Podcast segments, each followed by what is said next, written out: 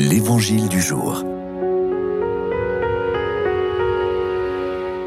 Bonjour, Évangile de Jésus-Christ selon Saint Matthieu. À ce moment-là, les disciples s'approchèrent de Jésus et lui dirent Qui donc est le plus grand dans le royaume des cieux?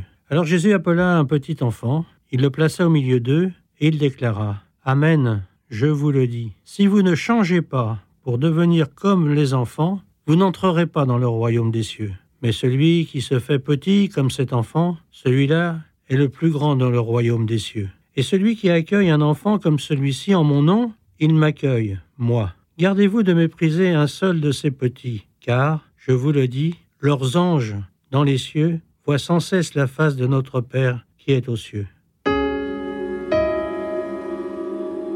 En ce jour de la fête des saints anges gardiens, l'Évangile nous propose un, une association de mots assez étonnant. Je vous le dis en parlant de ces petits, leurs anges dans les cieux voient sans cesse la face de mon Père qui est aux cieux. Alors les anges, on en parle souvent, de temps en temps, les archanges souvent dans les grands moments de, de l'histoire du salut. Les anges gardiens, on peut penser aussi à Raphaël qui est aux côtés de Tobie, de Jacob.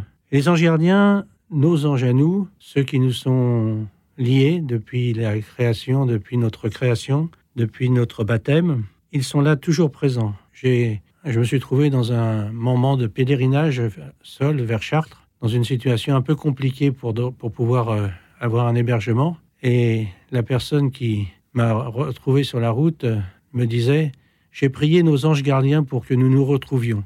Effectivement, les anges gardiens, ils ont fait leur boulot et nous nous sommes retrouvés pour passer euh, et continuer la route vers Chartres. Les anges gardiens, ils sont là aussi pour... Euh, ils ne sont là que dans la condition dans laquelle euh, on peut se débarrasser de notre gang, de notre bog, de ce qui nous entoure pour aller au plus profond de nous-mêmes dans notre âme et enrichir notre âme. Voilà, les anges gardiens, ils sont là. Il faut les prier, il faut être attentif, il faut être disponible à leur message, parce que sachez qu'un ange, il passe rapidement. C'est pour ça d'ailleurs qu'ils ont des ailes. Donc il faut être vigilant, attentif et disponible à leur message.